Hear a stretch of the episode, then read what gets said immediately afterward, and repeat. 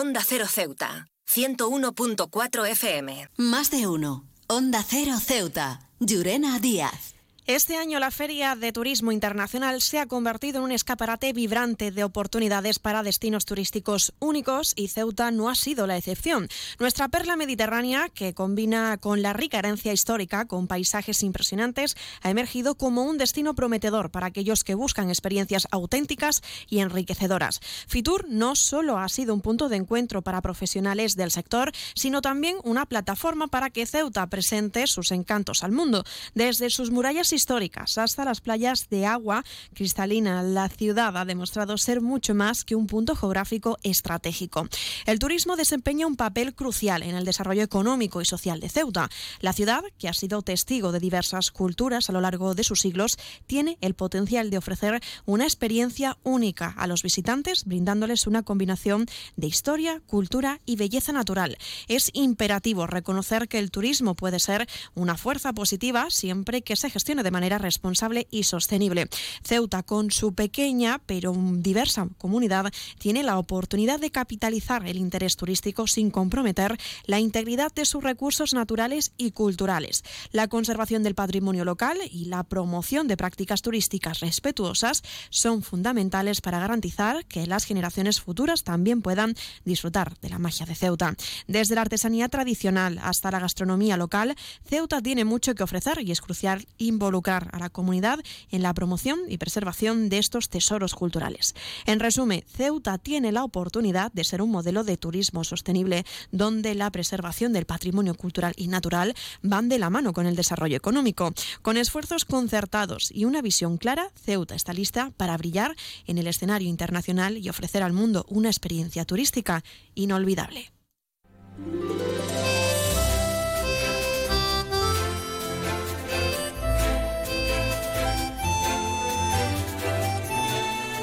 Muy buenas tardes, pues arrancamos ya el programa de este jueves 25 de enero y lo hacemos hablando de la Feria Internacional del Turismo del Fitur 2024, que como les hemos estado contando, comenzaba en la jornada de ayer y tendrá lugar las diferentes sesiones hasta el próximo día 28 y donde Ceuta está participando con su stand para poder trasladar pues a todas las personas que se acerquen pues la riqueza y la magia que tiene nuestra ciudad autónoma. Arrancamos ya con una nueva edición de nuestro programa Más de Uno Ceuta. Vamos a desconectar por un rato con un programa que viene de temas interesantes.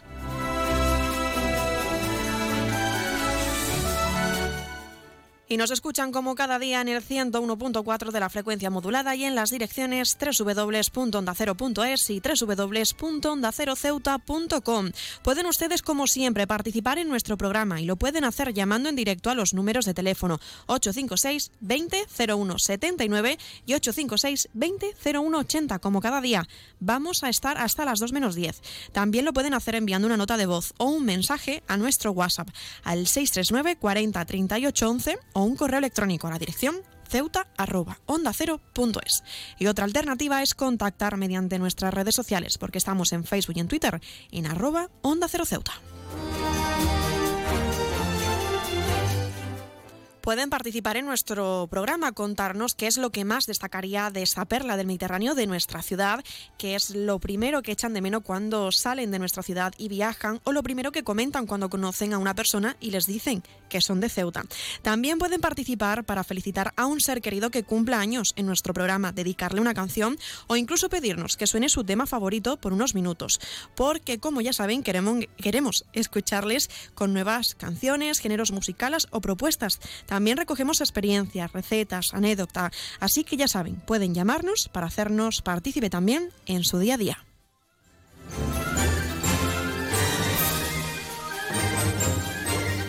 Pues tenemos muchas cosas que contarles cuando son las 12 y 24 minutos del mediodía. Comenzamos con nuestro programa, que como siempre tenemos mucho que comentarle y también tiene mucho que conocer, así que iniciamos ya nuestro programa Más de Uno Ceuta.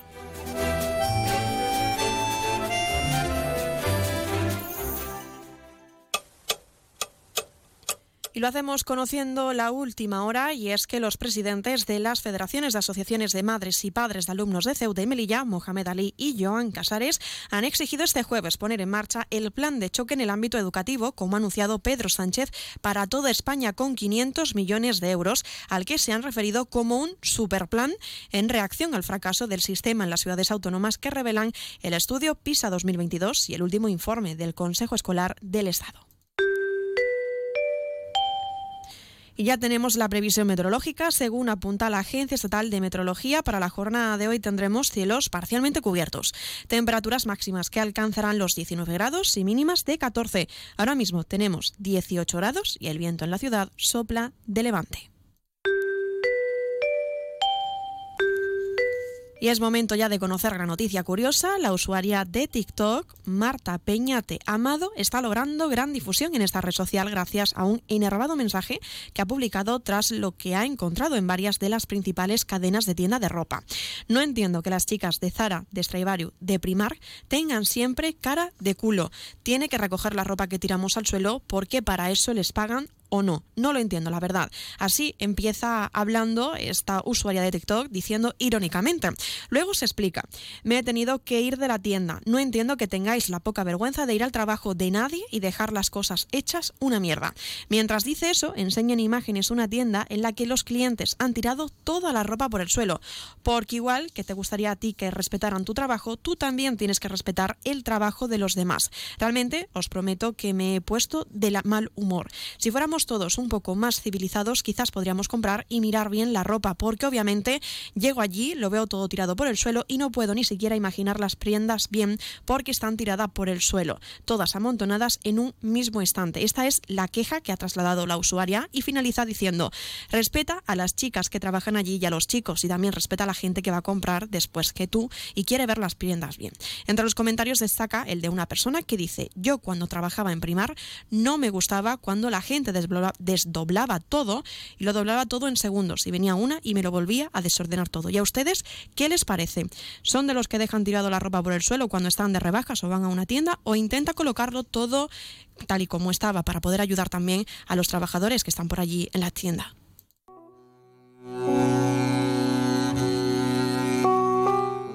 Y es momento ya de conocer la agenda cultural. Les recordamos los diferentes planes que tenemos preparados en la ciudad. Ya están a la venta las entradas para ver el próximo 17 de febrero a partir de las 7 y media de la tarde en el auditorio del Rebellín el último proyecto escénico de la actriz y monologuista canaria Antonia San Juan.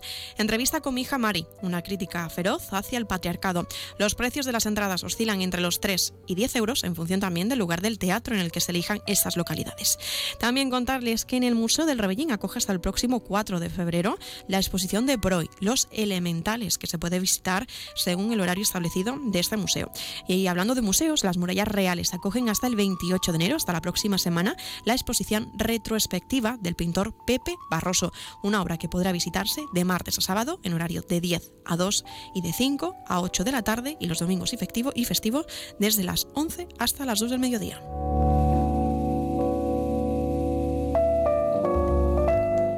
Y vamos a contar qué pasó tal día como hoy, 25 de enero. En 1961, primera rueda de prensa televisada en directo que ofrece un presidente del gobierno y hablamos de John F. Kennedy. 1990 en España la cadena de televisión Antena 3 comienza a emitir de manera regular.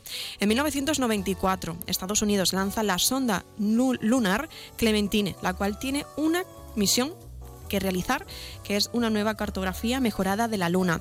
En 1998 el Papa Juan Pablo II visita Cuba en una visita pastoral inédita hasta entonces. En 1999 en las ciudades colombianas de Armenia y Pereira ocurre un terremoto de magnitud 6,4 de la escala Richter, cobrándose 2.500 víctimas mortales y numerosos daños materiales.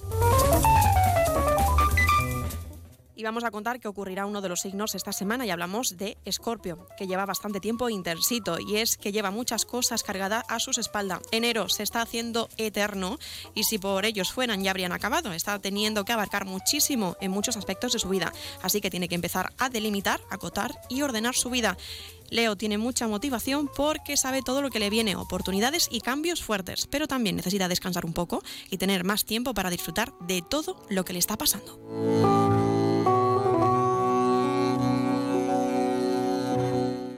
Y un apunte más. Los chumbos son los frutos tradicionales y que llaman la atención de muchos ciudadanos. Sin embargo, actualmente la planta de la que nace sufre una plaga de cochinillas que no garantiza ni su seguridad ni la de quienes se acerquen a ella. Nos los contaban ayer el biólogo de Obimasa, Ricardo Ugarte. Así que a modo de recordatorio, le escuchamos alguien en su parcela, en un terreno agrícola, quiere cultivar chumberas, primero que no los tiene todo llenos, sino que tendría una hilera y a esas las trataría con agua a presión. Si después de tratar la presión y quitarle lo peor, pues entonces se le podría echar un poco de insecticida, pero no podría comer los chumbos hasta dentro de un mes, porque claro, estas cosas requieren que se elimine de la planta el producto tóxico que con el que la estás tratando, ¿no? Pero si te dedicas al cultivo agrícola de esta especie, sí se puede pero en el monte, en el concepto de monte que te dice la ley de monte, o sea, lo que no es suelo urbano ni agrícola, pues no se puede favorecer a esta especie. Pues ahora sí, cuando son las doce y media del mediodía, entramos de lleno en nuestros contenidos y entrevistas que tenemos, como siempre, mucho que contarles. Así que no se lo pierdan, que arrancamos ya con nuestro programa Más de Uno Ceuta.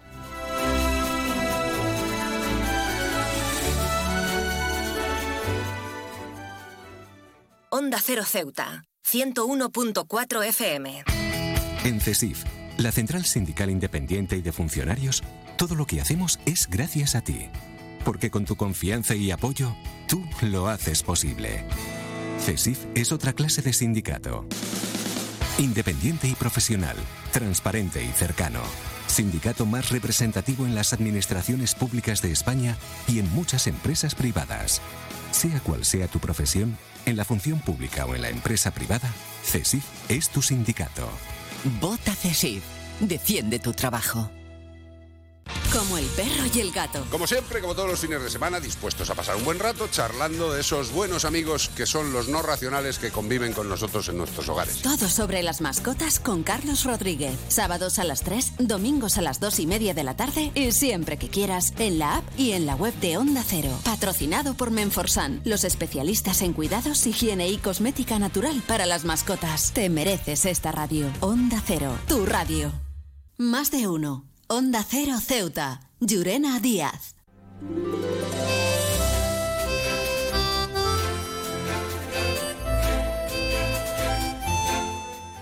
Pues ahora sí entramos de lleno con nuestros contenidos y lo hacemos como es habitual cada último jueves del mes con la colaboración del Colegio de Arquitectos de Ceuta. Y esta es la entrevista que ha tenido preparada nuestra compañera Carolina Martín hablando con Patricia Tuesta.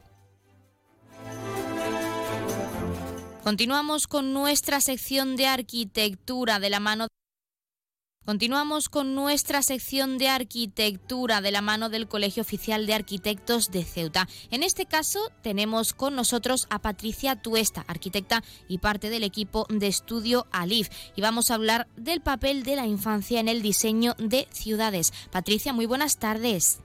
Hola, ¿qué tal? Buenas tardes, Carolina. Bueno, es un tema bastante interesante y como primera pregunta nos gustaría saber qué papel tiene el niño en la planificación y el diseño de nuestras ciudades hoy en día, porque es algo bastante curioso. Pues mira, me gusta mucho la frase que decía el arquitecto holandés Jan Bakema, que él decía que la arquitectura y el urbanismo son sencillamente la expresión espacial del comportamiento. Y bueno, el desarrollo de las ciudades es un proceso sumamente complejo y ha estado condicionado siempre pues, por la estructura social y cultural de la época, el contexto y sobre todo el territorio en el que se produce. En las ciudades occidentales detectamos que ese desarrollo y por tanto el diseño de esas ciudades pues cada vez se ha ido vinculando más a lo productivo y al consumo así de una manera muy, muy general, ¿no? Como muy básica, ¿no? Em, básicamente el urbanismo y la ordenación del territorio desde el siglo XX se ha ido rigiendo por dos mecanismos principales. Uno sería la zonificación, es decir, la distribución de usos en un territorio, y el otro sería la ordenación del tránsito, de la circulación. Al final, el primer mecanismo eh, se plantea desde la rentabilidad económica de un terreno, desde el aprovechamiento de ese terreno, y el segundo busca la eficacia del transporte. ¿Qué pasa? Que en búsqueda de esa eficacia, esa rentabilidad, ¿qué lugar tiene el niño? Bueno, el niño, eh, con el niño me refiero a niño niña, en definitiva al colectivo del infante. ¿no? Aunque es verdad que hoy en día sí se están incorporando parámetros para responder a cuestiones de accesibilidad y de sostenibilidad, aún así no se están teniendo en cuenta muchas de las necesidades reales y cotidianas de la sociedad que habita ese contexto, ese territorio, y concretamente la población infantil, por lo que al final está teniendo un, papel secundario a la hora de planificar las ciudades, ¿no? porque históricamente al final el diseño urbano ha respondido a criterios y necesidades asociadas a un colectivo dominante, compuesto por adultos, generalmente hombres, ¿no? dentro de un tejido productivo, o sea, trabajadores. Hoy en día, además de esa condición de trabajadores y también trabajadoras, está tomando importancia cada vez más la condición de consumidores consumidores de todo tipo, de información, de redes sociales, de cualquier tipo de artículo a un solo clic. Entonces, ¿qué pasa? Quedan en un segundo plano esas necesidades reales de otros colectivos que no están ligados directamente ni al trabajo ni al consumo, como es el caso pues, de, los niños. Patricia, ¿y cuáles son las consecuencias de ello? Pues la consecuencia de esto, incluso hoy en día, eh, aunque suene crudo, ¿no? Sería una ciudad que está totalmente polarizada, una ciudad fragmentada en la que al final está primando todavía eh, en día de hoy el transporte motorizado y en la que el espacio público al final está principalmente ligado a zonas comerciales, casi como que el espacio público está pensado para consumir. Y los espacios destinados a los niños se encuentran pues relegados a, lugares como demasiado delimitados, distribuidos por la ciudad como, como meros complementos a otros usos que se consideran más relevantes, ¿no? Y parece como que están diseñados casi para que el niño no moleste, ¿no?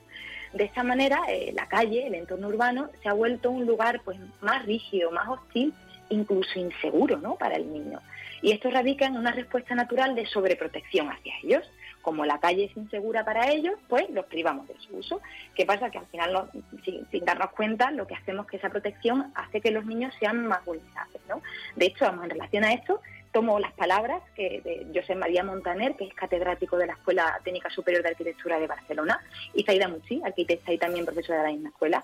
Ellos dicen algo tan radical como esto. Ellos dicen que la ciudad actual es una ciudad habitada por el miedo ante lo desconocido y en la que los otros son percibidos como enemigos. Y aunque suene crudo, ¿no? En cierto modo estoy de acuerdo con ello.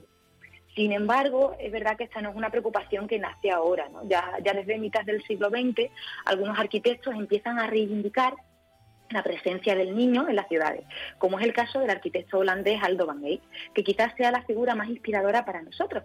Te pongo un poco en contexto. En la reconstrucción de Ámsterdam después de la Segunda Guerra Mundial, se observó que muchos niños usaban esos solares vacíos que habían quedado tras los derrumbes de edificios para jugar porque había falta de lugares apropiados para ellos. ¿no? Ante eso, el ayuntamiento promueve la ocupación de esos lugares con zonas de juego infantil. En el diseño de estas zonas de juego es cuando entra en juego Alban Gate, eh, que construyó una red muy importante de parques infantiles de Ámsterdam y supo ver en ellos ese campo de experimentación en el que introducir los conceptos que articularían su forma de entender la arquitectura y el urbanismo. Él fue el primero que tuvo en cuenta al niño en la, teoría urbanística, de hecho nunca antes se había tenido presente.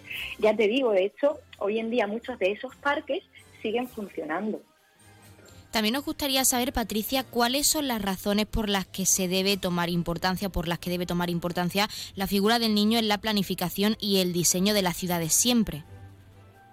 Pues para mí es más importante pensar en lo que perdemos como habitantes o como sociedad cuando, como profesionales, eh, pensamos una ciudad y una arquitectura sin tener en cuenta tanto al niño como otros colectivos que no estén ligados directamente a esa productividad o a ese consumo. En estos casos estamos pasando por alto el enorme potencial de la población infantil, ya que el entorno donde se mueve tiene una gran influencia en su desarrollo cognitivo y su aprendizaje. Los niños aprenden a través de la exploración activa de lo que les rodea y la adquisición de, de las experiencias y entonces estas experiencias están vinculadas a los lugares con los que interaccionan si les privamos esa posibilidad de interacción con el entorno urbano, se va a producir un retraso en su desarrollo cognitivo, en su autonomía y en su capacidad de gestión de, peligros. Y al hilo de esto, me parece muy interesante el estudio que realizó en Londres la arquitecta Izaskun Chinchilla con la participación de niños de diferentes edades. Se basaba en distintos talleres en los que se estudiaba cómo los niños perciben la ciudad se observaba su capacidad para orientarse, para reconocer ciertos edificios a través de las experiencias vividas en ellos o sus características, y su capacidad para realizar trayectos un poco más cortos o trayectos más largos. Y una de las conclusiones que de estos talleres fue la de que los niños a partir de cuatro años tenían la capacidad para hacer desplazamientos sencillos por la ciudad. Y en nuestras ciudades, claro, muchas de las cosas que los niños son capaces de hacer desde esa corta edad pues no comienzan incluso a producirse hasta los hasta que tienen 14 años, ¿no? Debido a que la ciudad pues ya no está pensada para ser transitada por ellos sin peligro, ¿no? Al final esto se traduce en un retraso de su desarrollo de habilidades físicas y psíquicas y lo que es más, supone un, retraso en el desarrollo cognitivo de la población de una ciudad, porque al final pues, los niños serán pues, los, adultos del futuro, ¿no? ¿Y de qué manera trabajáis los arquitectos teniendo en cuenta la figura del niño en estos diseños? Pues como, profesionales, más allá de construir o de responder a unas exigencias, de un encargo que se nos, se nos da, en eh, nuestra práctica general siempre adoptamos una actitud crítica. Siempre debemos pararnos a pensar y cuestionar el espacio en el que vivimos. De hecho, muchas veces hay que repensar las exigencias de ese encargo, incluso otras veces es mejor hasta no construir. Y esa actitud de reflexión es sumamente importante cuando abordamos proyectos que impliquen al niño como principal usuario. Ya hemos hablado de que la ciudad es el escenario en el que el niño puede crecer y desarrollar sus capacidades. Y en los últimos años se están llevando a cabo propuestas urbanas que pretenden recuperar la calle como un espacio más flexible, un espacio lúdico y libre de ataduras programáticas que incluye las zonas de juego no como esas islas autónomas, ¿no? esos recintos cerrados a los que llevar al niño con suerte un ratito al día para que juegue, sino como otra situación más dentro de la calle, que evite excluir al niño de la vida social y que pueda convivir simultáneamente con actividades realizadas por usuarios de otras edades. La calle debe ofrecer seguridad, por supuesto, pero también debe ser un estímulo. ¿no? Y aquí me parece muy interesante esta frase del antropólogo Manuel Delgado que dice de hacer que las calles vuelvan a significar un universo de atrevimiento. Y, es que es así. ¿no? Patricia, y también nos gustaría conocer un poco esas estrategias concretas para proyectar, pues relacionadas con la infancia, porque siempre la tenéis en cuenta, pero para profundizar algunas estrategias concretas. A ver, es verdad que habría que estudiar cada caso y cada contexto, ¿no? Pero por decirte medidas, de hecho, muy generales, ¿no? Pues una de ellas, por ejemplo, sería tanto como limitar el uso del coche para que el juego en la calle sea más seguro. O, por ejemplo, a mí hay una cuestión que me parece muy interesante, que es diseñar eh, esos juegos infantiles o de mobiliario urbano que fomenten el juego libre, el juego espontáneo, que puedan ser jugados de diferentes formas para que el niño desarrolle su creatividad. Si vemos muchos parques infantiles actuales, vemos que la mayoría responden a la misma forma, ¿no? Típicos recintos vallados con solos de caucho y piezas de juego con un diseño excesivamente obvio, ¿no? Excesivamente pueril, demasiado definido, como que rigen acota mucho cómo se tiene que jugar en ellas, ¿no? Y esto es por, esa sobreprotección de la que hablábamos, ¿no? En la que está primando más ese cumplimiento de estándares de calidad y seguridad, ojo que es un aspecto muy importante, ¿no? Pero se debería buscar un equilibrio con elementos de juego seguros, obviamente, ¿no? Pero a la vez estimulantes, ¿no? También, por ejemplo, pues se me ocurriría trabajar con las texturas y materiales de ese espacio y que incluso los niños puedan manipularlas, em, hacerse un poco como eh, responsables de ellas, ¿no? Y por supuesto, eh, me parece eh, de lo más importante acercar la naturaleza al entorno urbano, pero de una manera menos ornamental. de hecho, muchos expertos en desarrollo infantil y pedagogos, entre otros, María Montessori, que a muchos sonará, cita esa gran importancia de crecer en contacto con la naturaleza. ¿no? Según ella, el niño es el mayor observador espontáneo de la naturaleza y cuando éste se siente cómodo y seguro en este entorno, las oportunidades de aprendizaje se multiplican a su alrededor. Bueno, así como estrategias generales, no te podría decir. Pues Patricia, para finalizar y muy importante en el caso de nuestra ciudad autónoma de Ceuta, ¿el diseño de nuestra ciudad permite que el niño tenga cabida realmente? A ver, es verdad que Ceuta tiene unas condiciones urbanas muy positivas. ¿eh? Es una ciudad que, por su situación geográfica, eh, posee una gran riqueza paisajística en una pequeña extensión y es una ciudad que puede recorrerse a pie en, su, mayor extensión. Eh, podemos ir al campo sin que el tránsito sea demasiado largo o el hecho de que algunas playas estén tan conectadas con la ciudad hacen que estas al final funcionen también como parques y zonas de juego libre. Incluso pues, los grandes espacios verdes que tenemos, ¿no? el Parque San Amaro o los jardines de la Argentina. Pero sin embargo, Ceuta pues también sufre esas problemáticas comunes a otras ciudades que hemos estado comentando. Uno de ellos es esa falta de variedad, de la excesiva homogenización de los parques infantiles, que siguen respondiendo en la mayoría de los casos a esos principios de estandarización.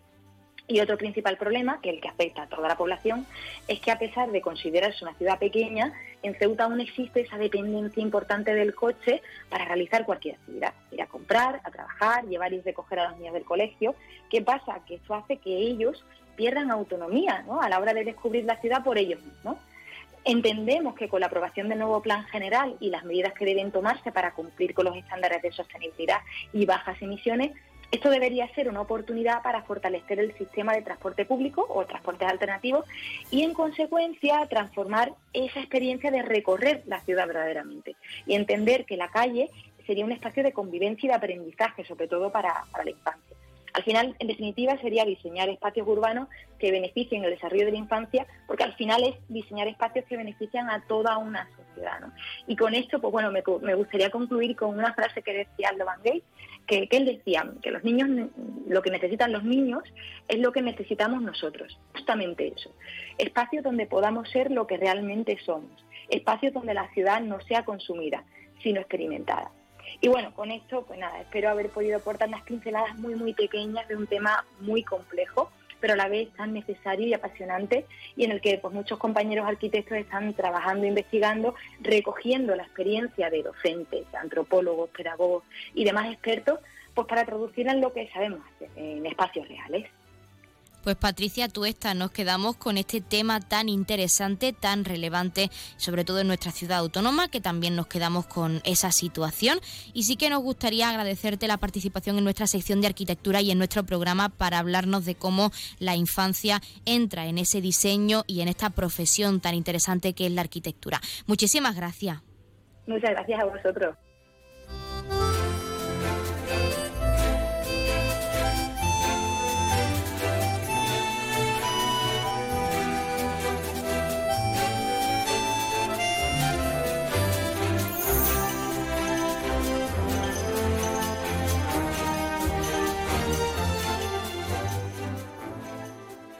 Onda Cero Ceuta, 101.4 FM. Clínica Septen, Centro de Reconocimiento de Conductores. Promoción especial, reconocimiento médico para obtención por primera vez de permisos de conducción, antes 25 euros y ahora 15 euros. Foto incluida. Estamos por las mañanas y por las tardes. Horario de lunes a jueves de 14 a 21 horas y martes, miércoles y viernes de 8 a 15 horas. Teléfono 856 20 14 46. Marina Española 9. Clínica Septen, siempre tú. La música mansa las fieras en concreto, esta. Porque el Colegio Invisible es el programa favorito del monstruo bajo tu cama, del de dentro del armario y del que se esconde tras las cortinas. Ahora podéis compartir algo más que tu cuarto. Comparte buenas historias, misterios, enigmas y fenómenos extraños que no te dejarán dormir. Pasa la noche de los jueves en vela con Lorenzo Fernández Bueno y Laura Falcó. A la una y media de la madrugada y siempre que quieras en la web y en la app. Onda Cero, tu radio.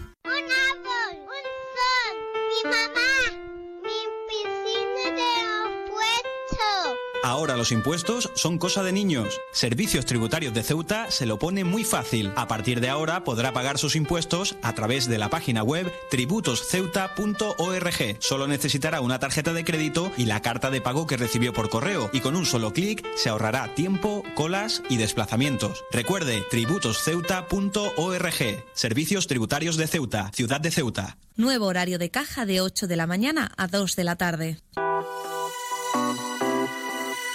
Belmóvil cumple 25 años gracias a vosotros. A todos los clientes que han confiado en nosotros.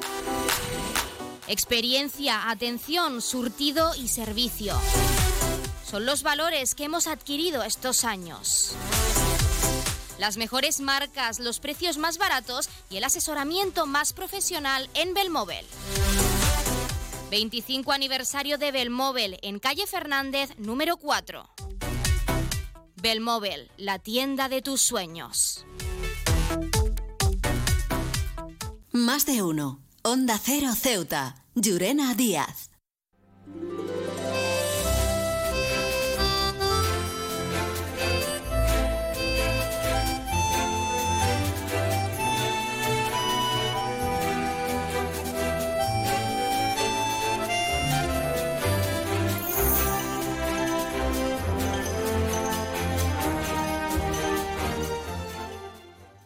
Pues continuamos aquí en nuestro programa Más de Uno Ceuta y lo hacemos hablando de una propuesta cultural. Esta tarde a las 7 tendrá lugar en la Biblioteca Miguel Ángel Blanco, situada en El Morro, la conferencia Ópera, un viaje a tus emociones, por Juan Antonio González.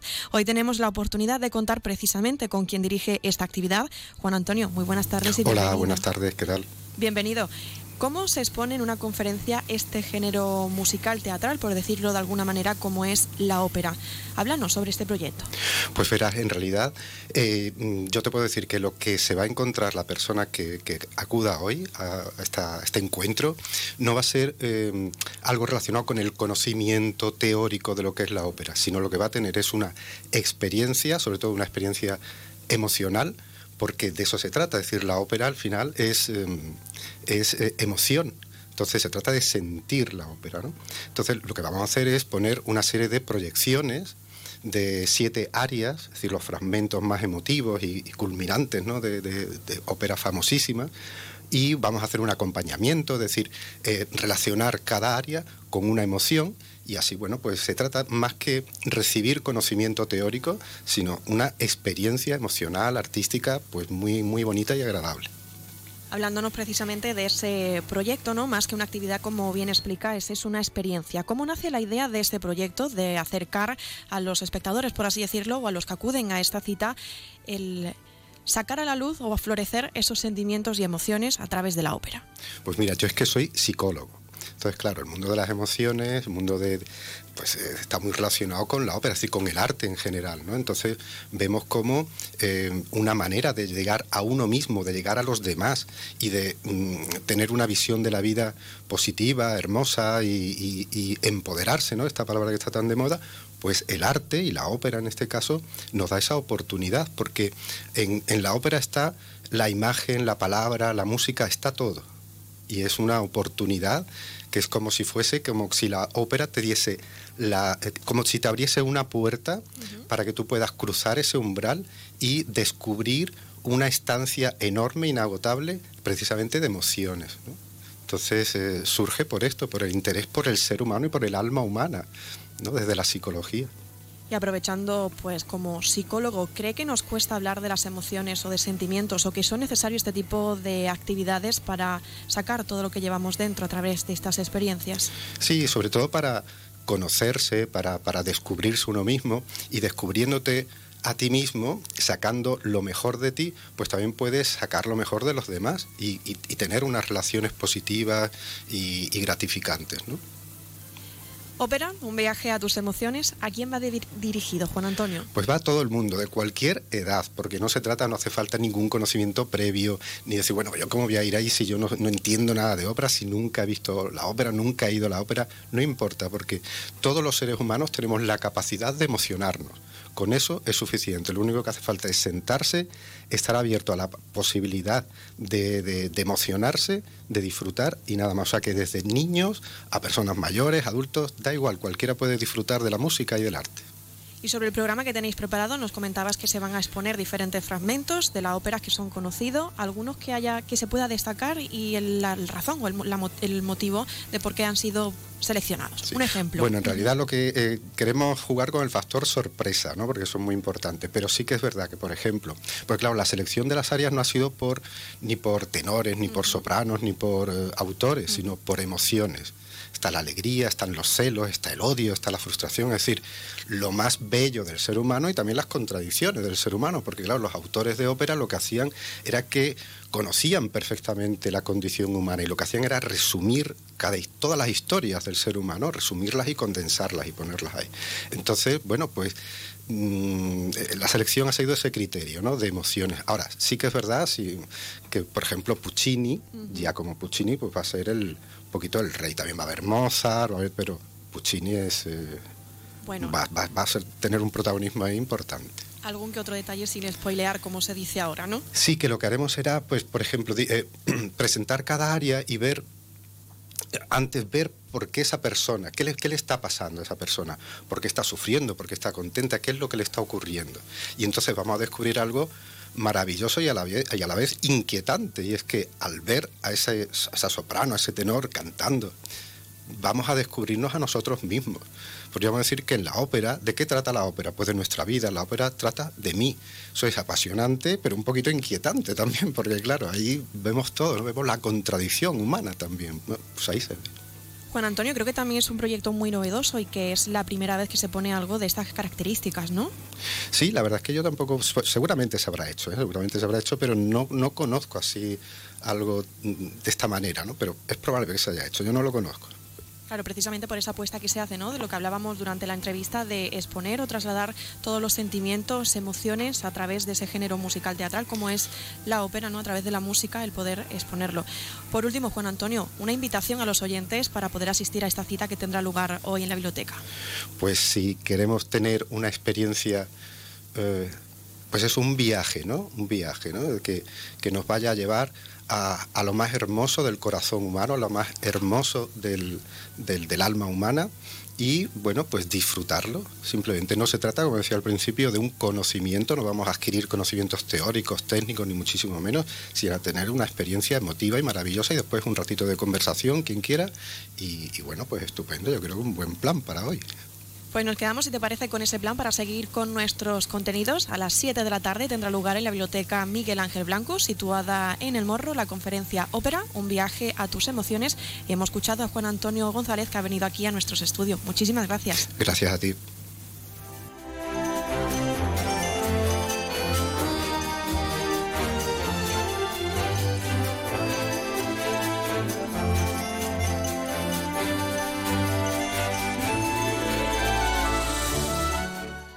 Pues ya lo han escuchado, esta es una cita que tienen prevista para esta tarde en la Biblioteca del Morro, Miguel Ángel Blanco, así es como está denominada esa biblioteca, donde hemos tenido la oportunidad de hablar con Juan Antonio González, que es el que va a dirigir pues esta conferencia Ópera, viaje a tus emociones. Es una de las propuestas que tenemos también en esta agenda cultural. Al principio de nuestro programa, de nuestro programa repasábamos algunas de las citas a las que pueden visitar a lo largo de estas fechas, como es la del Auditorio de Rebellín, con la entrada de ventas para los diferentes espectáculos, también el Museo de las Murallas Reales para ver esa exposición retrospectiva del pintor Pepe Barroso y otras que iremos hablando a lo largo de estos días, como las entradas para el el concurso de organizaciones y agrupaciones del carnaval que se pusieron a la venta ayer y que se agotaron en la misma jornada porque fue todo un éxito.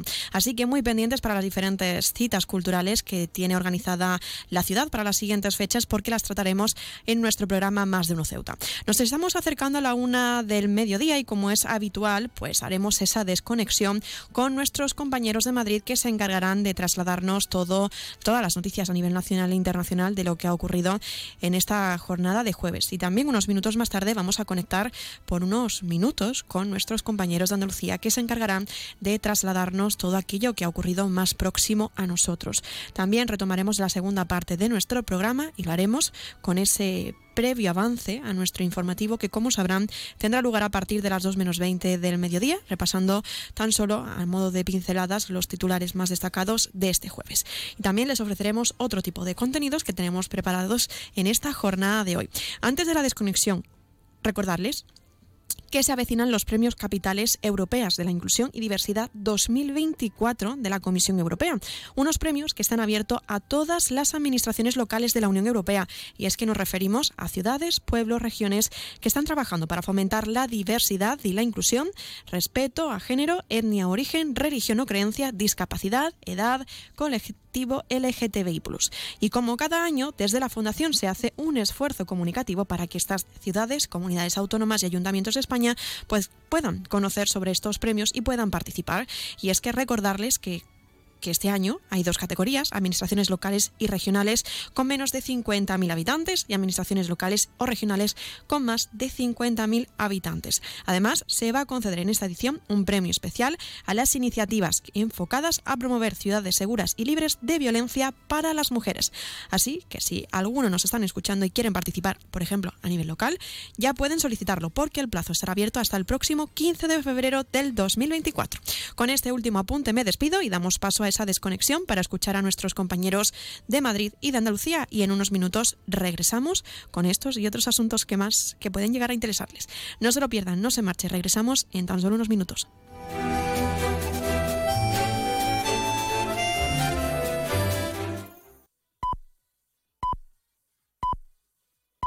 Es la una de la tarde, mediodía en Canarias.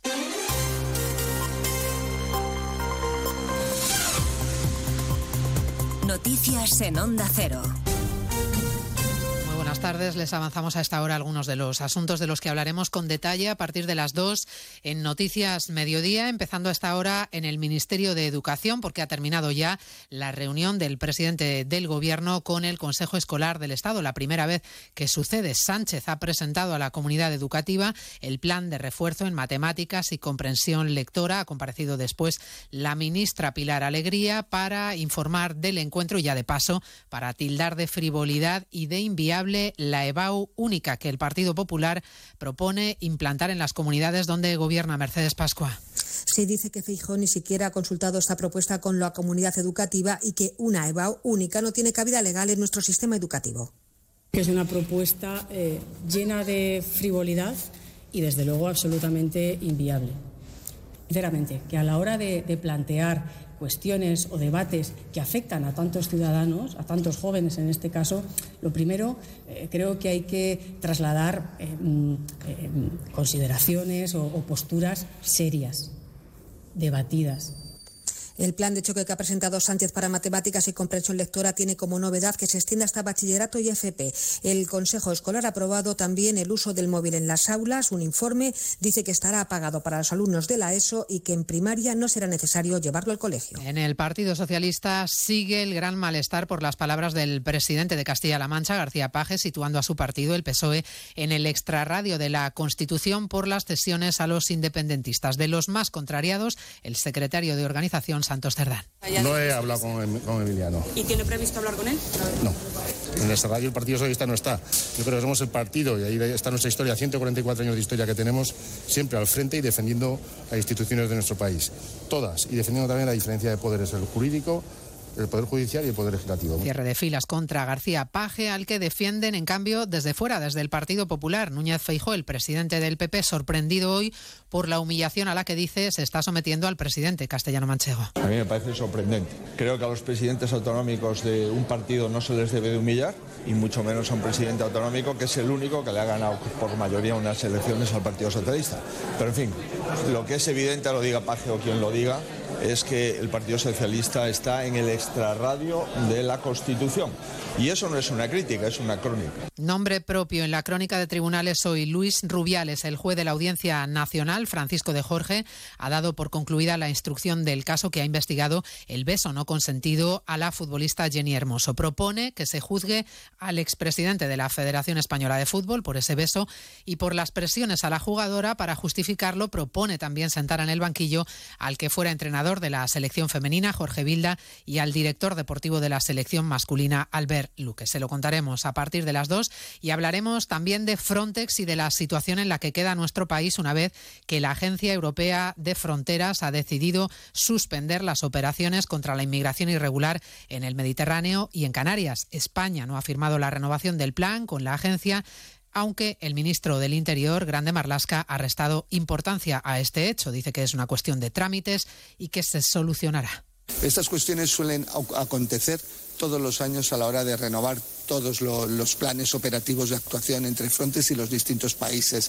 La cuestión es una cuestión técnica, no es una cuestión operativa. Los equipos de rescate han localizado las cajas negras del avión militar ruso que ayer se estrelló en la región de Volgorod con 74 personas a bordo, todas fallecidas. Moscú mantiene que el avión fue derribado por un misil ucraniano y Kiev pide una investigación internacional. Jorge Infe. Una investigación que comienza con el envío de cartas hoy mismo por parte de Ucrania tanto al Comité Internacional de la Cruz Roja como a Naciones Unidas, cuyo Consejo de Seguridad, por cierto, se reúne esta misma noche para tratar el siniestro del avión ruso. Así lo acaba de señalar el defensor del pueblo ucraniano, que asegura que se van a proponer varias opciones, entre ellas la de incorporar a expertos internacionales, algo con lo que Rusia, dicen, seguramente no esté de acuerdo.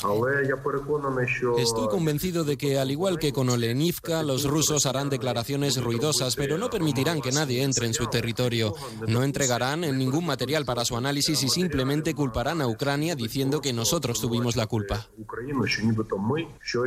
Ucrania también recuerda que la Convención de Ginebra establece que toda la responsabilidad de estos prisioneros quedaría en manos del país que los mantiene cautivos. En Oriente Próximo, Israel prosigue sus bombardeos sobre Gaza y al menos 20 víctimas mortales y más de 150 heridos civiles que se amontonaban en una cola de Gaza a la espera de ayuda humanitaria. Y en nuestro país se ha presentado el Mobile 2024 que se celebrará en febrero con una previsión de unos 95 visitantes, 95.000, bajo el lema El futuro primero. Barcelona, Ricard Jiménez. De todas formas, desde el GSMA han dado a entender que el objetivo es el de superar el impacto de 461 millones de euros que dejaron en Cataluña el año pasado.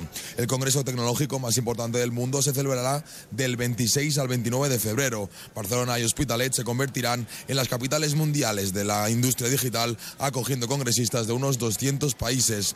Ya son 18 años que el Mobile y el Barcelona se dan cita año tras año y por primera vez se podrá ver el prototipo de un coche volador con 170 kilómetros de autonomía el prototipo de un coche volador. Se lo contamos todo a partir de las 2 de la tarde, como siempre, en una nueva edición de Noticias Mediodía de este jueves 25 de enero. María Hernández, a las 2, Noticias Mediodía.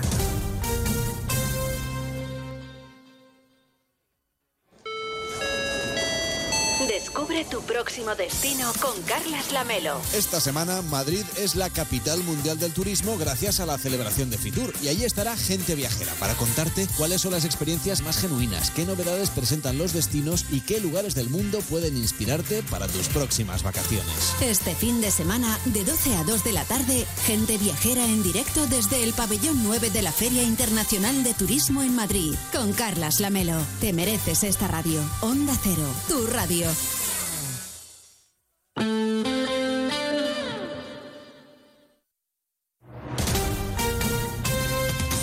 Andalucía, Onda Cero.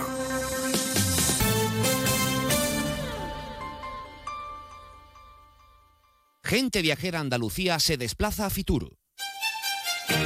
Te contamos lo más destacado de la oferta de Andalucía en la Feria Internacional del Turismo desde Madrid con un amplio despliegue informativo y un programa especial el jueves 25 a las 2 y media de la tarde con los protagonistas de esta importante cita turística.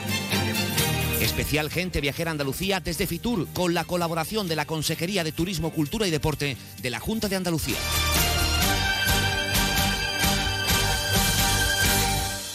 Sobre todo, Onda Cero Andalucía. En Onda Cero, Noticias de Andalucía. Jaime Castilla. Buenas tardes. Hacemos hasta ahora un repaso de la actualidad de Andalucía de este jueves 25 de enero y comenzamos con una noticia de última hora, un terrible suceso. Tres aficionados del Sevilla Fútbol Club han fallecido cuando viajaban en coche a Madrid para ver el partido de esta noche contra el Atlético de Madrid. Han fallecido en un accidente de tráfico a la altura del un municipio de Ciudad Real, en la autopista A4, el municipio de Santa Cruz de Mudela. Han colisionado contra un camión en el suceso. También deja 18 personas heridas, al menos desde el ayuntamiento de Morón, de donde partieron, confirman que son, se trata de los tres fallecidos, un padre y su hijo. Una información que estamos ampliando en este momento. En política, sepan que los exministros socialistas Miguel Sebastián y Carmen Calvo son dos de los nombres del gobierno alternativo que prepara el PSOE andaluz en su nueva estrategia de oposición a la Junta, algo que anunció hace dos semanas el secretario general Juan Espadas. En Jaén, el muñeco Pelelemón, una alegoría del fugado Puigdemont, ha ganado el primer concurso municipal de peleles de lumbres de San Antón, Onda Cero Jaén, María Tajadura. Lejos de impulsar las costumbres geneses, ha fomentado el odio desde la tradición y la cuenta oficial del ayuntamiento, desatando la polémica en las redes sociales al premiar a Pelelemón, que como los otros siete muñecos presentados al concurso por distintos colectivos vecinales, salió ardiendo durante esta festividad de San Antón. Critican que se ha hecho apología política. En Algeciras tiene lugar esta tarde una concentración en memoria del sacristán asesinado en un atentado yihadista de cuya muerte se cumple hoy un año. El acto en recuerdo a Diego Valencia y convocado por el consistorio de la localidad será a las 7 y 45 en la Plaza Alta de Algeciras, lugar donde el sacristán fue asesinado. Tras la concentración se va a celebrar una misa en su honor. Seguimos ahora con el repaso de la actualidad del resto de provincias y lo hacemos por Almería. En Almería, 350 menores esperan a que una familia les acoja. Almería por el acogimiento familiar es la iniciativa que ha lanzado la Junta de Andalucía. Se ha sumado el Ayuntamiento de Almería prestando los medios a su alcance para la difusión de esta campaña. En Ceuta, la Fiscalía reclama para el detenido acusado por el asesinato del pequeño Mohamed Abdeselan en 2022 prisión permanente revisable, una medida solicitada por primera vez en la ciudad por este tipo de delitos. Además, se le acusa a esta persona por una agresión sexual a menor por la que se le reclama más de 13 años de cárcel. En Córdoba, el sindicato de enfermería SATSE emprende acciones judiciales contra los hospitales de Reina Sofía, Infanta Margarita y Valle de los Pedroches, por lo que, según el sindicato, supone ocultar información sobre el plan de reducción de las listas de espera quirúrgica, información que SATSE considera necesaria para garantizar la representación de los sanitarios que determina la ley. En Granada, el Ayuntamiento de Cuevas del Campo, en el norte de la provincia, ha solicitado al Estado poder organizar un referéndum para que los ciudadanos decidan democráticamente la fecha de sus fiestas populares. El pueblo está pendiente del visto bueno del Consejo de Ministros a una resolución que habrá de ser ratificada por el Rey. En Huelva hoy se habla del comienzo de las obras de mejora de la estación de bombeo de emergencia del Palafito 1 de la presa del Chanza. La actuación tiene un plazo de ejecución previsto de siete meses y gracias a estas labores será posible utilizar la totalidad del agua que se almacena en el embalse y dar un mejor servicio a los 200.000 hogares que se abastecen a través del sistema único de la cuenca del Tinto Odiel Piedras Chanza. En Málaga ha sido detenido un individuo por agredir a su expareja, a quien presuntamente cogió del cuello, tiró al suelo y golpeó hasta que la mujer pudo huir y refugiarse en la recepción de un hotel cercano. El ahora detenido gozaba de un permiso penitenciario. Y en Sevilla permanece en libertad con cargos el entrenador de fútbol infantil detenido el pasado viernes tras las denuncias por presuntos abusos sexuales a varios niños realizadas por sus padres. El juez le prohibió acercarse a las presuntas víctimas ni trabajar en nada relacionado con menores hasta que llegue el juicio. Más noticias de Andalucía a las 2 menos 10 aquí en Onda Cero. Onda Cero. Noticias de Andalucía.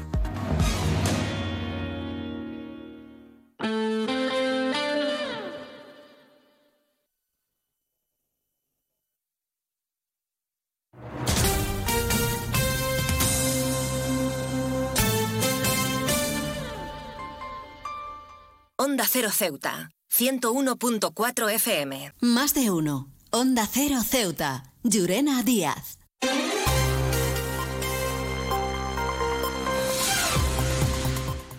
Muy buenas tardes de nuevo. Retomamos la segunda parte de nuestro programa Más de Uno Ceuta y lo hacemos con el avance informativo antes de conocer pues ese informativo que tendrá lugar a partir de las 2 menos 20 del mediodía. Repasamos a modo de titulares las noticias más destacadas de este jueves. Comenzamos hablándole de la Feria Internacional del Turismo FITUR que se está desarrollando en Madrid hasta el día 28 y donde está participando Ceuta con su propio stand, donde el portavoz del gobierno Alejandro Ramírez pues ha ido en representación del presidente. El presidente de manera accidental Alejandro Ramírez destaca la variada oferta con la que cuenta Ceuta para potenciar así el turismo deportivo, náutico y el patrimonial.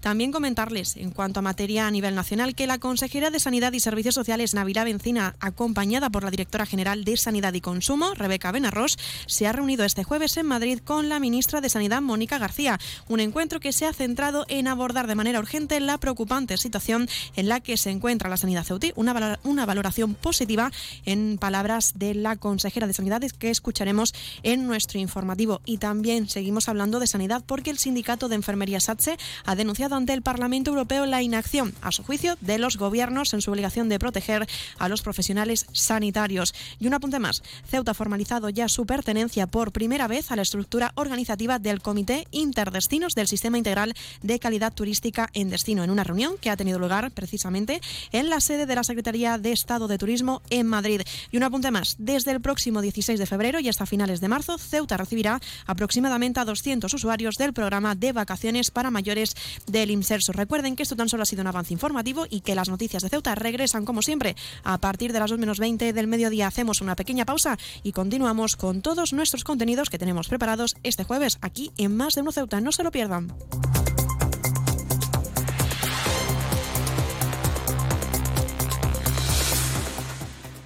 Onda Cero Ceuta, 101.4 FM. Aguas de Ceuta les recuerda a sus abonados que tienen a su disposición la oficina virtual donde podrán realizar múltiples gestiones, controlar sus facturas, consumos, realizar sugerencias o reclamaciones, modificar la domiciliación bancaria, activar o desactivar la recepción de sus facturas en formato papel. ACEMSA dispone además de una app en la cual podrán realizar avisos de averías, reclamaciones y disponer de acceso a diferentes links relacionados con nuestra empresa. Desde ACEMSA le recordamos nuestros teléfonos gratuitos 24 horas 910 21 56 y el 629 20 98 25 de mensajería WhatsApp y Telegram. Más de uno. Onda Cero Ceuta. Llurena Díaz.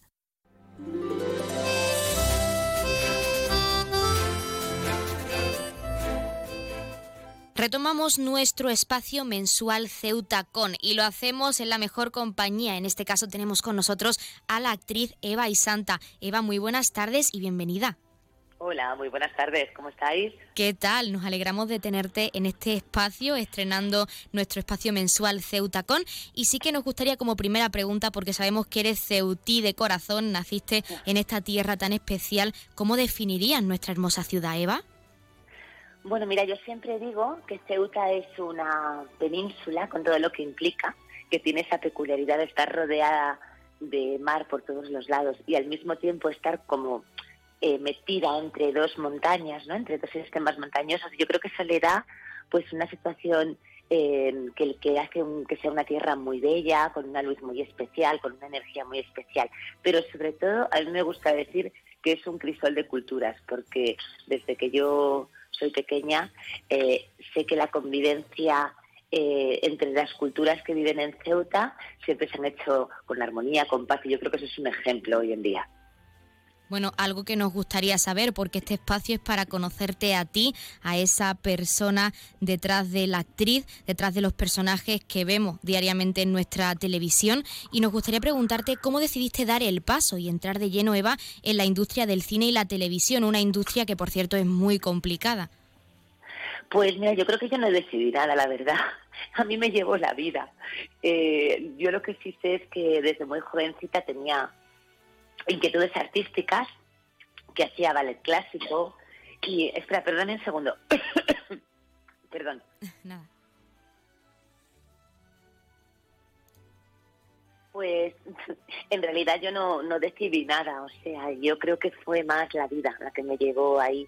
Yo tenía desde pequeña inquietudes artísticas, había hecho ballet clásico, me gustaba muchísimo el teatro, la danza, pero nunca me había planteado ser actriz profesional hasta que entré en un grupo de teatro de Getafe, que era el pueblo donde yo vivía en Madrid, donde me crié, y ahí ya conecté con, con la magia de, la interpretación. Y poco a poco la vida me fue llevando, o sea, pues me dieron un premio en un certamen aficionado, ahí me lo creí un poco y dije, vaya, esto debe ser que, tengo talento, ¿no? y, a partir de ahí empecé a prepararme y a estudiar, siempre combinándolo con, con estudios universitarios, porque mis padres en ese sentido insistieron mucho en que cursara carrera. Sabes que siempre lo de ser artista parece como que no eh, tienes una formación, cuando en realidad en otros países del resto del mundo, eh, la industria anglosajona o en Estados Unidos es una carrera como cualquier otra. Pero bueno, en mi época de jovencita eh, no estaba muy bien visto lo de ser artista. Así que nada, poco a poco la vida me fue llevando por ahí y tuve mucha suerte porque me fui encontrando, pues como con todo, con las personas adecuadas en los momentos adecuados que me ayudaron a, ir aprendiendo y a ir creciendo como actriz y a entrar, por supuesto, en la, en la industria. Lo primero que, que hice fue el Don Juan Tenorio de Alcalá de Henares, que hice la Inés, y ahí conocí a Luis Merlo y a raíz de Luis Merlo pues conseguí entrar en la compañía de teatro que tenía en ese momento su familia y, y seguí trabajando. Bueno, eh, nos gustaría siempre profundizar un poco más, en este caso incidir, Eva, y es que nos gustaría eh, saber qué, lo, qué es lo que más, me más perdón, te ha marcado en tu larga trayectoria, porque como nos has comentado, desde muy pequeña has tenido dotes artísticas y siempre te has interesado por el arte y la cultura, y nos gustaría profundizar qué es lo que más te ha marcado en tu trayectoria como actriz. Eh, bueno, yo siempre recuerdo que en mis inicios, y, ahora creo que la sigo conservando intacta, había una pasión por modificar un poco el mundo, ¿no? Por sentir que yo no pasaba por aquí de paso, sino que con mi trabajo, con mi visión artística o contando historias, podía de alguna manera hacer que el mundo fuese un poquito mejor, o al menos modificar eh, y hacer reflexionar ¿no? a, las personas sobre determinadas cosas. Eh, eso lo he podido hacer y lo puedo hacer con mi trabajo porque tengo la suerte de que cuando estamos trabajando influimos en mucha gente. Y, por ejemplo, en mi trabajo de ahora, yo sé que hay mucha gente que, con la serie que hago pues es muy feliz, que tiene un momento para reírse de sí mismo, para reírse de todas las barbaridades y atrocidades que suceden en la realidad cotidiana, ¿no? Y yo creo que poder reírse de uno mismo y de la vida, pues es una cosa que alivia mucho el peso y la tensión. Y cuando me dicen que cuando llegan a casa y ponen la serie son muy felices, pues yo me siento muy satisfecha de mi trabajo y pienso, bueno, ah, esto es lo que más me marca en mi trabajo como actriz, que me sigue apasionando y que sigo creyendo que podemos cambiar cosas.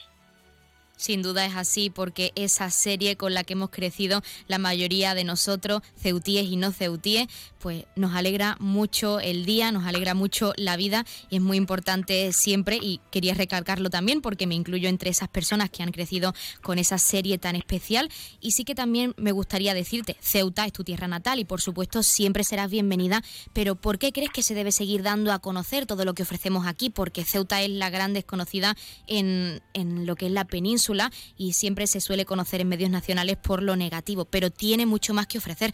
¿Por qué crees que se debe seguir dando a conocer?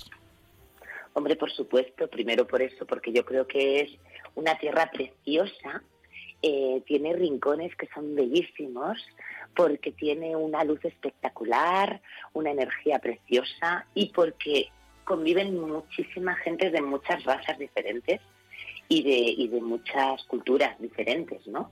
Y yo creo que esa mezcolanza es lo que hace rico una tierra, un, país, sobre todo si la convivencia es pacífica y si están perfectamente organizados, se respetan entre sí y, todo, digamos, que, confluye. Entonces, no sé, yo creo que es un sitio para conocer. O sea, eh, no sé, yo siempre hablo de mi tierra como un lugar precioso para estar eh, no sé, una semana, un fin de semana, un puente, es pequeñita, pero hay muchas cosas que ver y muchas cosas que vivir. La gastronomía, gastronomía es espectacular, también con esa fusión que tiene de la comida mediterránea y de la comida árabe, ¿no?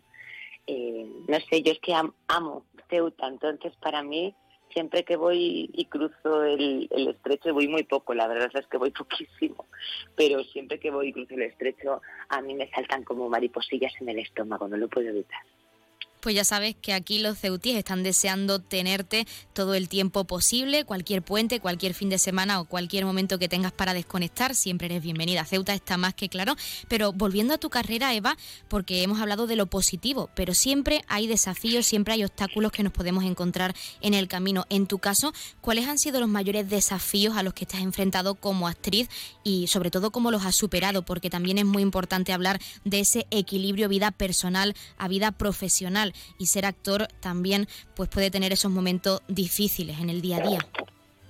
Pues mira, Carolina, los momentos más difíciles para un actor o para una actriz son los de no tener trabajo. Esos periodos en los que parece que de repente nadie te llama, eh, donde has hecho trabajos satisfactorios, donde llevas un montón de años trabajando y de repente es como si desaparecieras, como si fueses, no sé, el último personaje que has hecho, ¿no? Y de repente se diluyera. Eh, yo de momento he tenido esos, esos, esos espacios así como vacíos, como esos agujeros negros del trabajo, eso es lo peor que se puede pasar. Lo demás, pues bueno, son desafíos. Es verdad que lo que has dicho, compaginar la vida privada y la vida, el trabajo, vamos, más que la vida pública, el trabajo, pues a veces es duro, sobre todo, pues no sé, cuando mi hijo era pequeño y, y yo tenía que marcharme de gira, porque, eh, por ejemplo, el teatro es un arte que, que adoro y es un medio que amo pero es un medio duro y, también exige pues coger la maleta y estar siempre fuera de casa, con lo que conlleva dejar a, pues, tu hijo pequeño, estar fuera de casa, todo eso, ¿no? Hay una especie como de desorden ahí emocional y físico que, que notas cuando llevas mucho tiempo viajando, pero insisto, no hay reto que se nos ponga por delante, por lo menos a mí, que además me encantan los retos. Mi último montaje teatral ha sido un musical cabaret que fue The Hole y ahora me, vuelvo a enfrentar a otro nuevo reto. Eh, voy a empezar a ensayar una obra de teatro que espero ir por allí, por el, por el Medellín. y, nada, y voy a empezar a ensayar una función de teatro que se llama Las que gritan, que somos cuatro mujeres potentes, Beatriz Carvajal, Pepa Rus, Norma Ruiz y yo. Una comedia ácida con toques de dramatismo, pero maravillosa. Y ese es mi próximo reto. Entonces, el reto siempre es el que tienes delante hablando de retos, Eva, y quizá un poco en relación a lo que nos acabas de comentar, en este nuevo año 2024 siempre lo preguntamos porque es importante destacarlo, no solo a nivel profesional, sino a nivel personal. ¿Tienes algún propósito de año nuevo, proyecto u objetivo en mente, no solo en Ceuta, sino a nivel nacional, algo que puedas adelantar a nuestros oyentes? Bueno, lo que te he comentado, eh, empiezo a ensayar ahora eh, el mes que viene una función de teatro que se llama Las que gritan, eh, con un reparto espectacular y, una función muy, muy, muy interesante que habla de la vida de una madre y tres hijas en distintos momentos de la vida. Y es una cosa que yo creo que va a gustar mucho. Esto es lo que te puedo contar, es mi proyecto más, más, más inmediato. Pues nos quedamos con esa primicia, por supuesto, esperamos verla en las tablas de nuestro teatro auditorio, seguro que sí. Y para finalizar, como siempre en este caso, para animar a todos nuestros oyentes, ¿qué les dirías tú como actriz, como persona que ha luchado por sus sueños hasta llegar donde ha llegado y que te tienen como referente para dar el mismo paso que tú y cumplir sus sueños, porque aún pueden tener dudas de dar el paso en cualquier ámbito de la vida, pero ¿cómo les animas tú? ¿Qué les dirías? Bueno, yo les diría, no me considero ningún referente, pero puedo compartir mi experiencia, que es lo que tengo. Y yo creo que en esta vida tenemos que movernos por lo que nos lleva a la acción, y eso es la pasión. Es decir, todo lo que te apasiona eh, hace que haya un movimiento interno y externo y que es, digamos, tu propósito de vida, que tienes que escuchar, ponerte la mano en el corazón y escuchar para qué estás aquí, ¿no? ¿Cuál es tu propósito? ¿Cuál es tu objetivo? En esta vida, lo que llaman los japoneses tu ikigai, eh, e ir a por ello, porque si lo tienes claro lo vas a conseguir. Pues Eva y Santa, nosotros nos quedamos con ese mensaje final y queremos agradecerte que hayas estado con nosotros en nuestra sección mensual Ceutacón y en nuestro programa para hablarnos de ti, para abrirte en canal y para conocerte un poco más. De nuevo, muchísimas gracias y mucha suerte en esos nuevos propósitos, en ese nuevo proyecto que seguro que no te va a hacer falta. Muchas gracias. Muchas gracias, nos vemos en el Rebellín, ¿eh? Seguro que sí, nos animamos a la Eso es. Un abrazo, muchísimas gracias, un beso muy grande para todos los caballas y nada, espero que nos veamos muy prontito.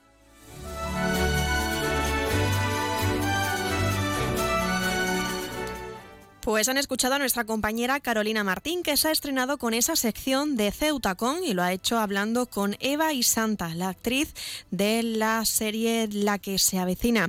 Nos vamos avecinando a la una y media del mediodía y como es habitual contamos ya con nuestro área de servicio y con la Asamblea General de Cruz Roja, a quien saludamos ya. Muy buenas tardes. Buenas tardes. A continuación les ofrecemos el sorteo correspondiente al día de hoy, 25 de enero.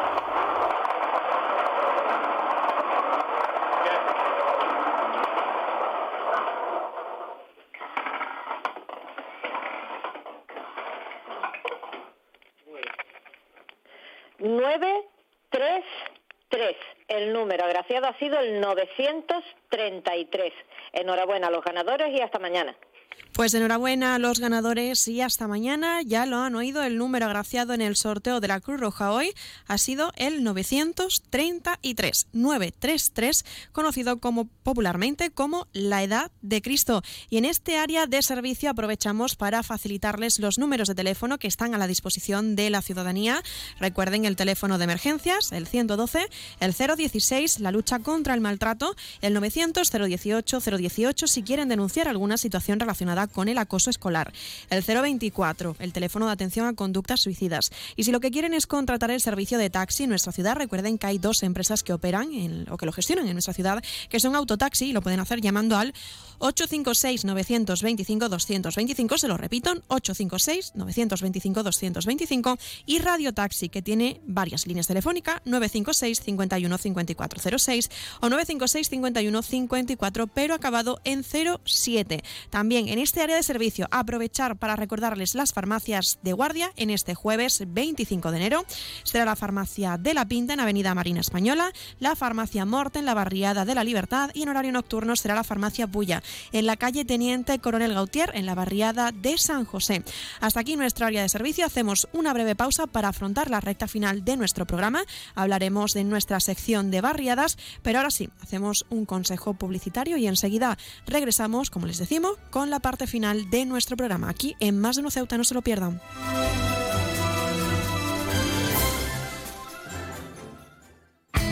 En CESIF, la Central Sindical Independiente y de Funcionarios, todo lo que hacemos es gracias a ti. Porque con tu confianza y apoyo, tú lo haces posible. CESIF es otra clase de sindicato. Independiente y profesional, transparente y cercano. Sindicato más representativo en las administraciones públicas de España y en muchas empresas privadas. Sea cual sea tu profesión, en la función pública o en la empresa privada, CESIF es tu sindicato. Vota CESIF. Defiende tu trabajo. Onda Cero Ceuta, 101.4 FM. Atención, este es el momento que estabas esperando. En Borras Automoción liquidamos todo nuestro stock de vehículos de gerencia, demostración, kilómetro cero y cortesía. De las marcas Peugeot, Citroën, Fiat, Opel, Mini y BMW. No te pierdas esta oportunidad única. Visítanos los días 26, 27 y 28 de enero en el parking del Centro Comercial Parque Ceuta. La feria de ocasión te espera con las mejores oportunidades. Ofrecemos financiación en cómodas cuotas para que obtengas el vehículo de tus sueños sin complicaciones. Si tienes un vehículo usado, te lo tasamos. Aprovecha la oportunidad de entregar tu vehículo actual y llevarte uno nuevo. No dejes que esta oportunidad pase. Visítanos en nuestra feria de liquidación y descubre cómo cambiar de vehículo es más fácil de lo que imaginas. Recuerda, te esperamos los días 26, 27 y 28 de enero en el parking del centro comercial Parque Ceuta. ¿Te lo vas a perder? Más de uno. Onda Cero Ceuta. Llurena Díaz.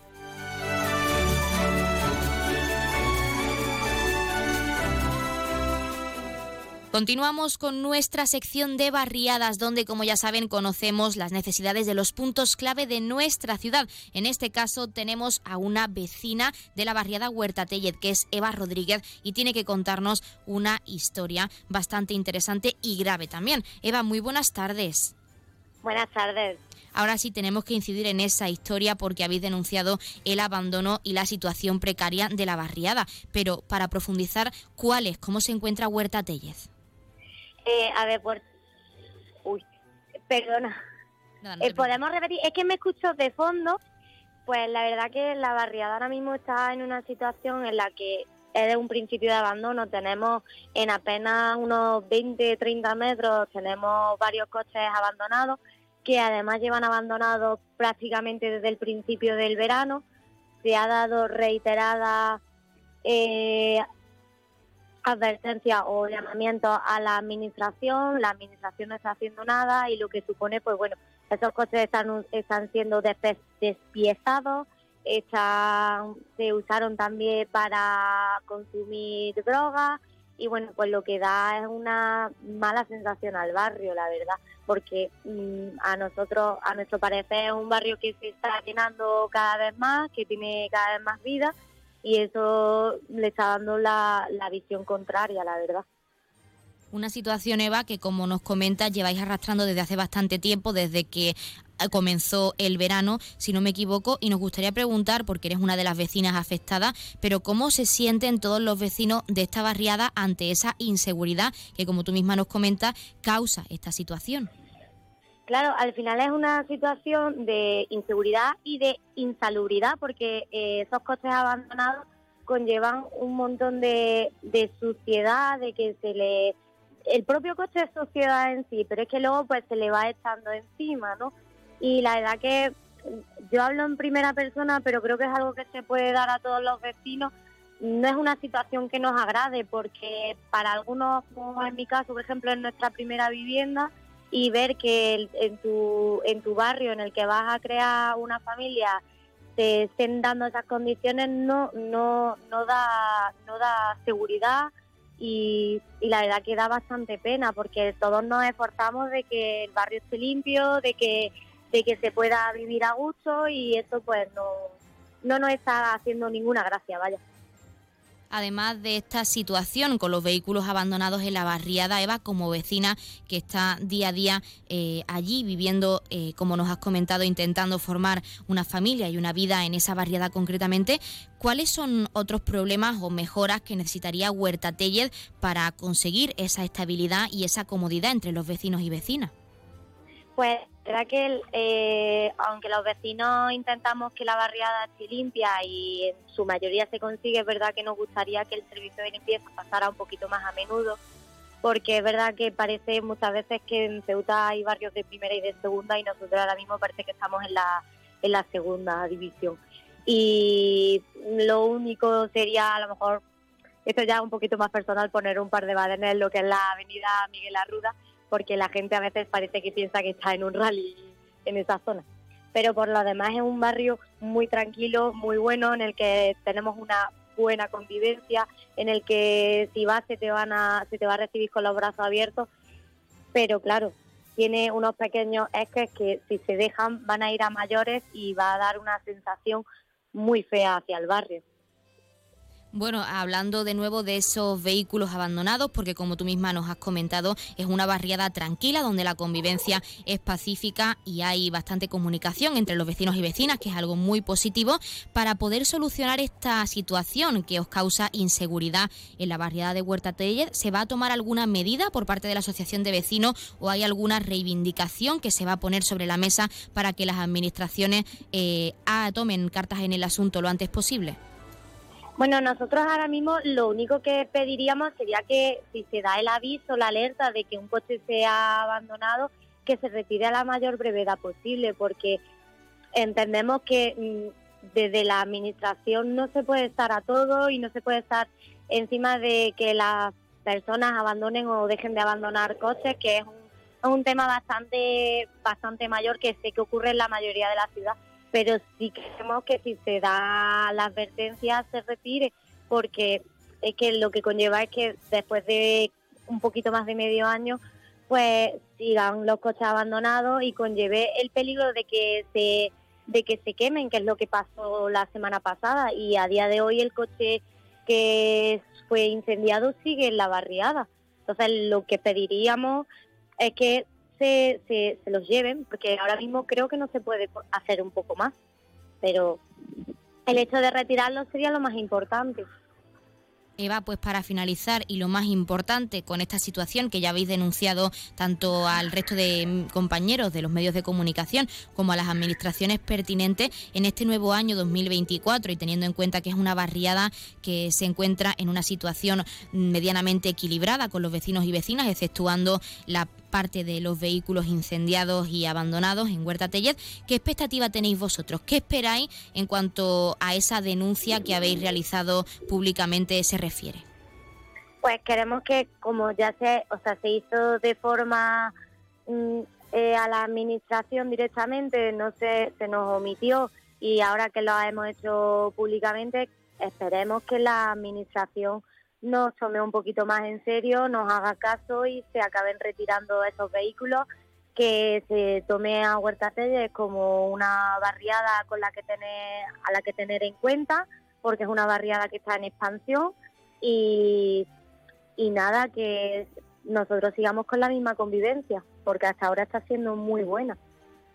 Pues Eva Rodríguez, vecina de la barriada Huerta Tellez, nosotros nos quedamos con la situación actual y también pues desde aquí esperamos que esa denuncia llegue a las administraciones para que retiren los vehículos lo antes posible y queremos agradecer que nos hayas dado unos minutos en nuestra sección de barriadas y en nuestro programa, que hayas contactado con nosotros para hablarnos de vuestra situación y poder abrirte en canal para contarnos la opinión que tienen los vecinos y vecinas de la barriada. Muchas gracias y mucha suerte. Muchas gracias a vosotros por escucharnos y dar voz a esta situación y espero que os vaya muy bien.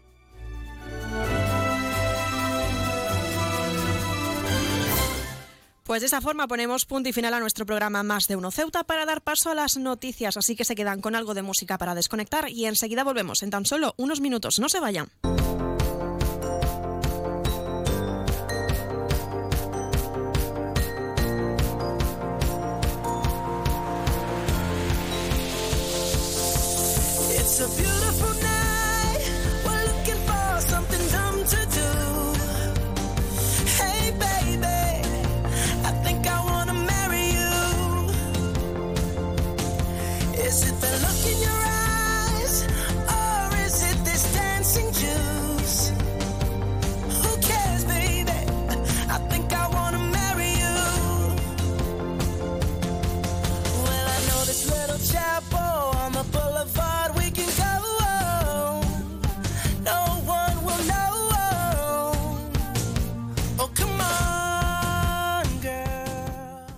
Onda Cero Ceuta, 101.4 FM.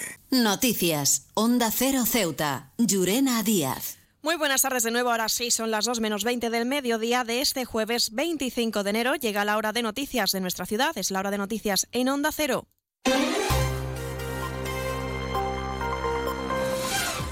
Y comenzamos, como siempre, nuestro informativo recordando la previsión meteorológica. Y es que, según apunta la Agencia Estatal de Meteorología, para la jornada de hoy tendremos cielos parcialmente cubiertos, temperaturas máximas que alcanzarán los 19 grados y mínimas de 15. Ahora mismo tenemos 19 grados y el viento en la ciudad sopla de levante.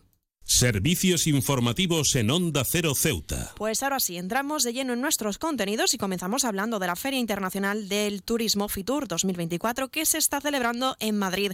Unas jornadas que tendrán lugar hasta el próximo día 28 de enero. Ceuta cuenta con su propio stand y hasta el lugar se han desplazado representantes de la ciudad. El portavoz del gobierno Alejandro Ramírez ha, sido, ha ido perdón, en representación del presidente y es que asume ahora el cargo de presidente accidental, donde ha destacado la variada oferta con la que cuenta Ceuta para potenciar así el turismo deportivo, náutico y patrimonial. Eh, todo el equipo de turismo seguro viene con muchísimas ganas, ganas de trabajar, de poder sacar acuerdos con otros operadores y, colaboraciones con otras, con otras comunidades y esperar que todo vaya bien, que todo sea un éxito y que se siga una vez más pues mostrando los encantos que tiene Ceuta, eh, prácticamente aquí en este caso para Infitur, que es un escaparate prácticamente a nivel mundial, ¿no? es la feria más importante que se celebra en este caso aquí en nuestro país. Y es que Ramírez ha subrayado que Ceuta sigue mejorando su presencia en Fitur año tras año, ha agradecido el esfuerzo y la dedicación que pone servicios turísticos para lograr que Ceuta se consolide como un destino imprescindible. Hemos defendido que Ceuta tiene una serie de recursos naturales que lo hacen especial, lo hacen especial en comparativa con otros destinos turísticos y la mejor manera de ello es focalizarse en aquello que nos hace diferente. Y aquí concretamente, pues bueno, sé que hay un gran espacio muy importante para las pruebas deportivas, Ceuta tiene un entorno que permite que las pruebas deportivas se desarrollen con mucha comodidad para el deportista por su, por su espacio reducido y que, prácticamente todo tipo de disciplinas están a muy poco espacio de tiempo. Y también eh, espacio fundamental tiene, como lo puedo de otra manera, seguir focalizándose en el turismo náutico. Ceuta está rodeado de mar, En el stand de Ceuta, la gastronomía ha sido la protagonista, así como la réplica del recinto amurallado que caracteriza al puesto y la puerta califal en 3D. Además de esto, Ramírez ha señalado que mediante la realidad virtual se puede conocer algunos de los enclaves de nuestra ciudad. que va a haber también degustación, es decir, a través aquí de nuestro, nuestro amigo Rafa de, del restaurante Refectorio, para que la gente también conozca de primera mano la gastronomía ceutí. Y después también tiene un sistema de realidad virtual que también a todos los, los- visitantes ¿no? que vengan al stand pues pueden conocer de manera inmediata o real, por así decirse, eh, los principales entornos de Ceuta. Y pasamos a hablar ahora de sanidad porque la consejera de Sanidad y Servicios Sociales, Navila Bencina, acompañada por la directora general de Sanidad y Consumo, Rebeca Benarros, se ha reunido este jueves, tal y como nos trasladaba en nuestro informativo, se ha reunido en Madrid con la ministra de Sanidad, Mónica García, un encuentro que se ha centrado en abordar de manera urgente la preocupante situación en la que se encuentra la sanidad ceutí, en palabras de la propia consejera. Una valoración positiva y esto es lo que nos, trasla nos trasladaba Bencina tras ese encuentro. Valoramos esta reunión positiva, puesto que hemos visto una predisposición por parte de la ministra hacia la solución de, de estas reivindicaciones. Además, eh, palabras textuales de la ministra, nos vamos a hacer cargo de, de esta problemática y nosotros nos hemos ofrecido también como colaboradores y mediadores pues para facilitar también esa gestión y esa rapidez de estas soluciones. Le hemos eh, invitado a la ministra pues que, pues que nos visite a Ceuta, que, que nos conozca y que haya y que la gestión que se lleva a cabo pues que sea una gestión en el que tenga mm, una presencia regular en la ciudad, puesto de que de esta forma se va a ver eh, y además hacer una valoración y un diagnóstico de las necesidades reales que existen en, en nuestra ciudad en materia de sanidad. Y seguimos hablando de sanidad porque el sindicato de enfermería SATSE ha denunciado ante el Parlamento Europeo la inacción, a su juicio, de los gobiernos en su obligación de proteger a los profesionales sanitarios. La reunión ha contado con la asistencia de la secretaria general de SATSE en Ceuta, Elizabeth Muñoz, que acudía en representación de las dos ciudades autónomas. Eh, creo que es fundamental venir aquí porque la callada por respuesta que obtenemos de los gobiernos eh, tanto autonómicos como estatal en, nuestro país es inaceptable. Las ratios de enfermeras, enfermeros y fisioterapeutas son totalmente inaceptables y necesitamos un vuelco total para la sanidad en España. Y cambiamos de asunto. Vox ha registrado en el Congreso de los Diputados una proposición no de ley relativa al cierre de mezquitas donde se promueva el yihadismo. El partido advierte, como un año después del ataque yihadista de Algeciras, esta el yihadismo sigue siendo una amenaza para la seguridad. Es lo que ha trasladado en su comunicado. La portavoz del grupo, Pepa Millán, ha explicado así esta iniciativa a nivel nacional. También reclamamos que se expulse del territorio nacional a cualquier imán, guía espiritual que no contando con la nacionalidad española desarrolle su actividad o dirija este tipo de mezquitas. Finalmente pedimos la prohibición de la apertura de nuevos centros islamistas. La islamización de Europa es un riesgo para nuestra civilización occidental y todavía estamos a tiempo de recuperar el control de nuestra soberanía, nuestra seguridad y las fronteras.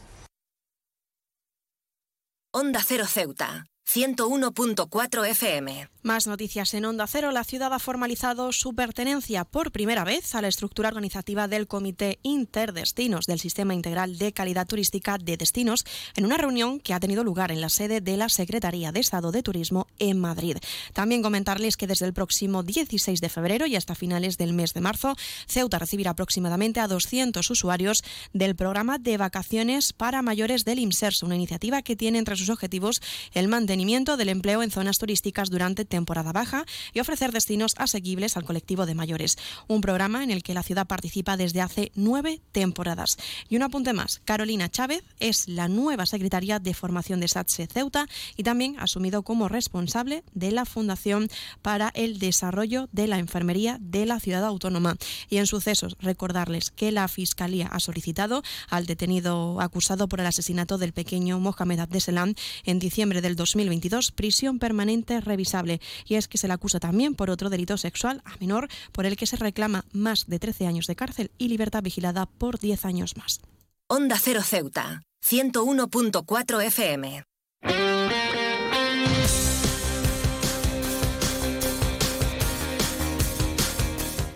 Y es momento de hacer repaso de la información deportiva. Les contamos que la agrupación deportiva Ceuta continúa con la incorporación de nuevos jugadores en su plantilla en este mercado de fichajes invernales. El Ceuta podría firmar a Manu Rico. Se trata del extremo que milita actualmente en la Sociedad Deportiva Huesca.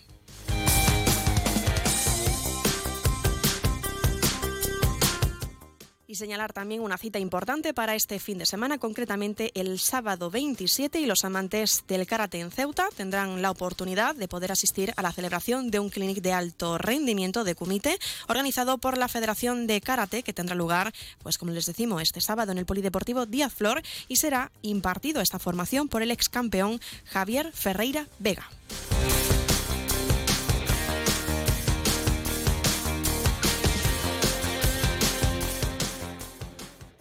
Noticias. Onda Cero Ceuta. Llurena Díaz. Y ahora sí, nos estamos acercando a las 2 menos 10 al final de nuestro informativo. Se quedan ahora con nuestros compañeros de Andalucía que les acercarán toda la información a nivel regional y como siempre a partir de las 2 de la tarde nuestros compañeros de Madrid les ofrecerán toda la actualidad a nivel nacional e internacional. Volvemos mañana viernes, como siempre a partir de las 8 y 20 de la mañana para contarles todo lo que suceda en nuestra ciudad durante las próximas horas. Aunque también aprovecho para recordarles que pueden seguir todas las noticias de Ceuta a través de nuestras redes sociales, tanto en Como en la red social X en arroba Onda Cero Ceuta y también recordarles la previsión meteorológica que nos acompañará en el día de hoy. Tendremos cielos parcialmente cubiertos, máximas de 19 y mínimas de 15. El viento en la ciudad sopla de levante. Esto ha sido todo. Me despido. Que pasen muy buena tarde y hasta mañana.